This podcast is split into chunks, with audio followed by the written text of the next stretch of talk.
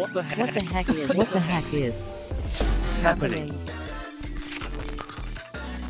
What the heck is happening? Hello, and welcome to another episode of our Trending Topics and Tech in Nature podcast. Using artificial intelligence to make city planning more sustainable. That is the plan of Infrared City, an Austrian Institute of Technology spin off. Recently, the young company managed to secure a significant investment. And to talk about the company and the new capital infusion, I now welcome Angelos Chronis, CEO and co founder of Infrared City. Hello, Angelos. Welcome. Hello, and, and thank you for having me. Yeah, happy to have you. So, I just alluded to what Infrared City does, but I probably didn't entirely do it justice. Could you tell us a little bit about what you do? Definitely. I think you described it very well. Maybe with uh, an intro, I mean, we all know climate change is, is hitting us hard uh, at this moment. Uh, every month we break a new record of heat and uh, climate extreme events we need to plan our cities uh, for resilience. So the issue with that is for essentially the architecture, engineering, construction industry, for the industry that designs and plans and constructs our cities, to understand the impact of, of climate on, uh, on our urban environments is not as easy. The reason for that is what we normally need to do is, is run simulations, complex environmental simulations that are very time consuming, uh, difficult to, to run. They take a lot of computational uh, effort and and that means that they're not integrated in design so to give you a very simple example if i'm an architect and i'm planning a new building or a new part of a city or i'm a developer i need to understand the impact that that new development will have on on the climate on the wind on the sun on all the different uh, elements of, of of the climate and the same of course if i if i'm adapting a, an existing uh, structure these sort of plans would need simulations climate simulations to help me understand this impact. Uh, these are very time consuming, very complex. And what infrared does is it uses AI to make these simulations a lot more accessible. I think the best example is wind simulations. So wind simulations are very time consuming, notoriously difficult computational fluid dynamics simulations, we call them. And to run a simulation like that, you may need up to three days to understand the impact of essentially a new construction on the wind patterns of a certain area of the city. The same simulation result infrared can predict with 90% accuracy in a second. And that is really groundbreaking. So that's what it does. It makes climate simulations accessible to everyone involved in our city's planning. Okay, very exciting. And so, what do you think when you talk about sustainable city development? What does a sustainable city look like to you? It's a very, very interesting but also very difficult question. Like, to understand sustainability, I'm, I'm actually going to remove, uh, let's say, social and, and economic sustainability out of this question for now, for, for simplicity. Sure, yeah. Uh, when we're talking about how do our urban environments interact with the climate, it's a very complex system, right? You have like networks of movement, you have built constructions, energy exchanges between buildings and the environment, between buildings and systems. This is a very, very complex system that each of it is adapted in a different way and in the end contributes or decarbonization and more sustainable design. The thing is, normally it's very difficult to have an overview of all these different layers. And I think for me, the most difficult part and the one that we're trying to tackle with infrared is to be able to connect all the different aspects of this sort of like design of this adaptation to be able to make decisions with impact assessment like on, on the spot. So if we take an example. I think that's the easiest way to, to do this. There's a lot of talk. I live in Vienna. There's a lot of talk here for pedestrianization of of, of different uh, parts of the sort of like central uh, Vienna. And every time you have a project where you say, okay, I want to pedestrianize, let's say this road, and I want to put some trees on it, and I want to put some benches. You have to understand what will happen if you put the trees over here, if you put the trees over there, if you essentially have new constructions here or there. The problem is that the different consultants, the different sort of like parties that are involved in this uh, discussion are, are, very difficult to sort of like give answers. Like you have to wait for four weeks for every simulation, for every analysis to run so that you can understand the impact.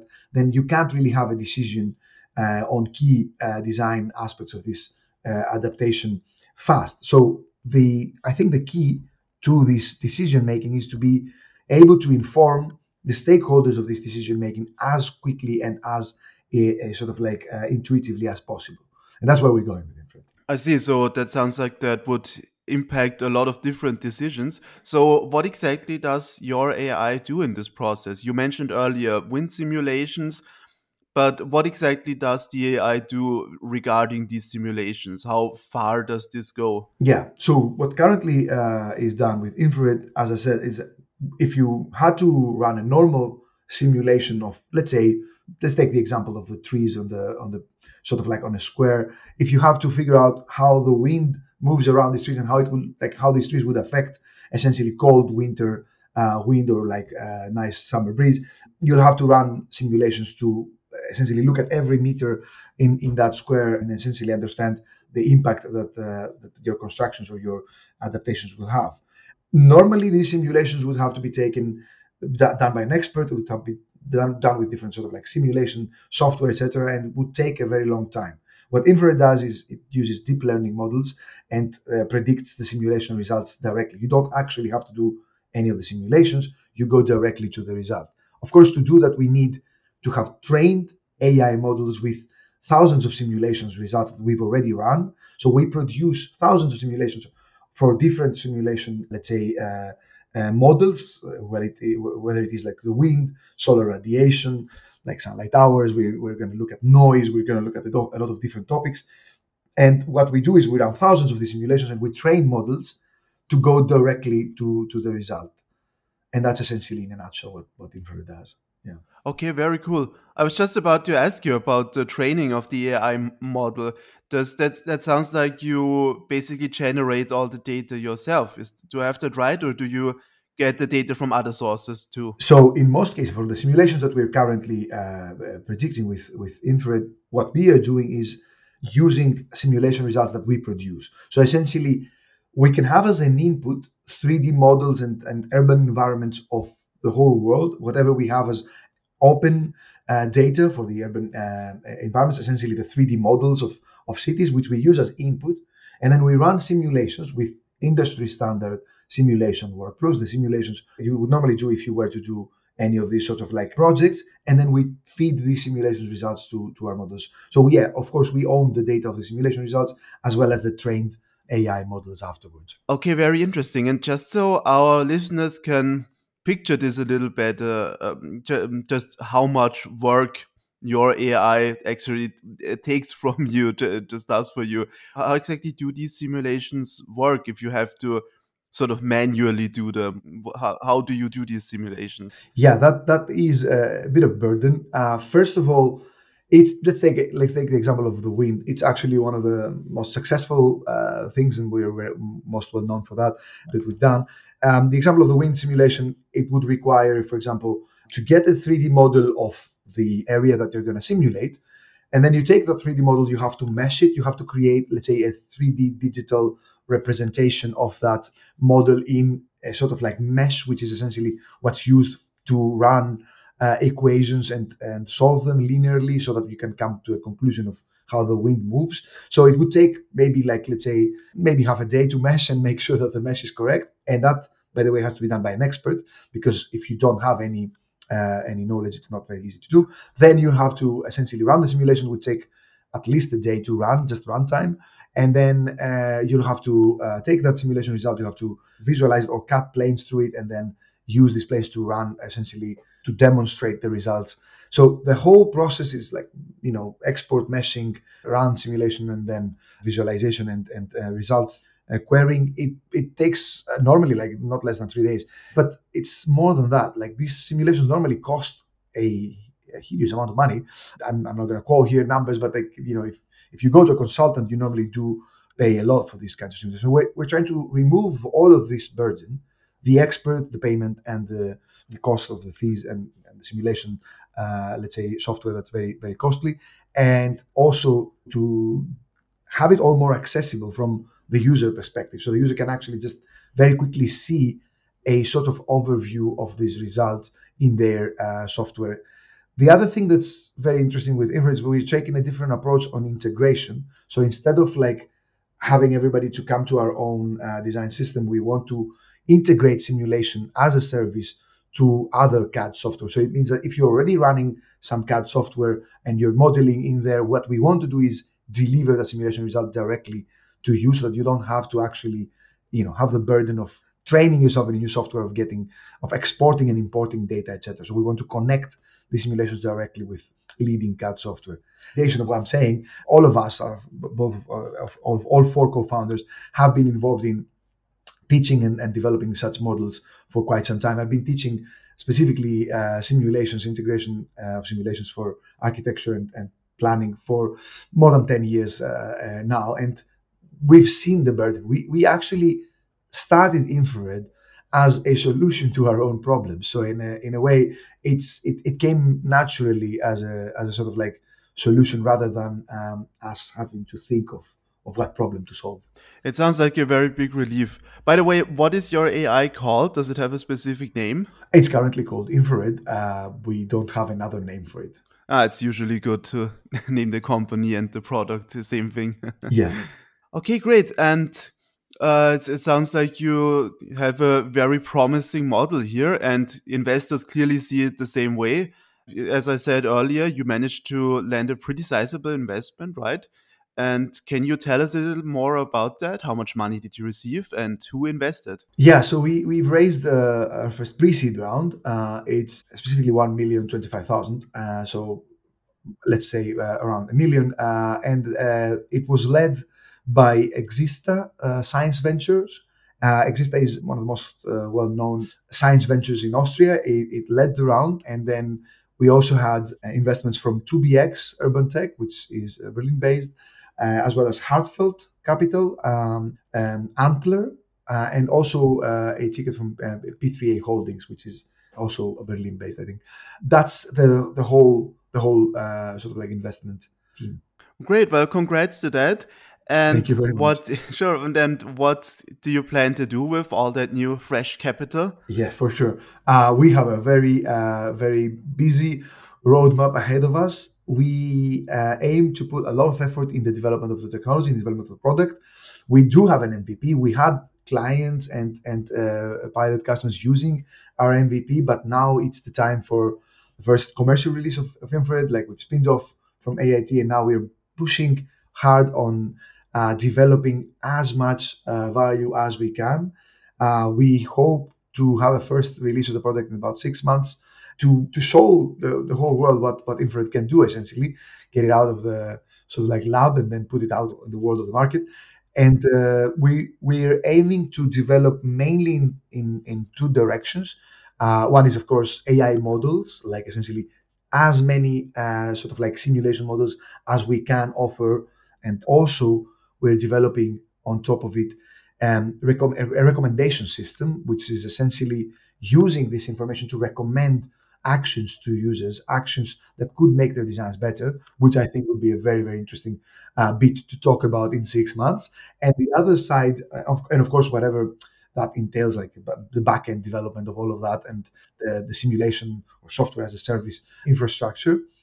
At the same time, we want to focus a lot on integration, as I was saying before, getting our models into CAD systems, into everything that any sort of user would have to use. And it's not just CAD systems. We have an API. We have other sort of like ways of people accessing Infrared, and we want to test a little bit where we where we can put the most effort in integrating Infrared. And not to forget what we're also trying to build, and we think is crucial in the development of Infrared, is a, a community, a community of users that will lead us to uh, the development framework because we want to develop with our users, not uh, for our users. I see. Okay, very interesting. And uh, concerning the use of your algorithm in the long run, just how would that work? Would I input my plan strategy for city planning and the algorithm would sort of make an audit, recommend improvements to me?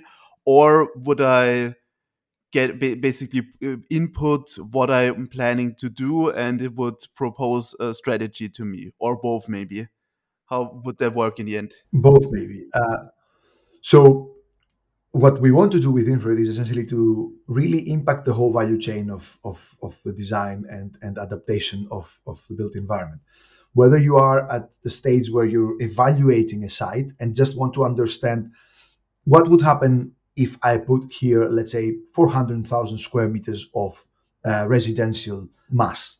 Uh, and then it's at the developers uh, sort of like uh, stage where you're just essentially evaluating the site, right? So you can run potential scenarios and and see how that uh, affect uh, the, the sort of like conditions. What what can happen there is you can get sort of like generalized metrics of how much that massing would affect that uh, you know environment and what things you should be you know more careful about like let's say your height uh, ratio to uh, density or other things that, that things that are more on the beginning of the early stage.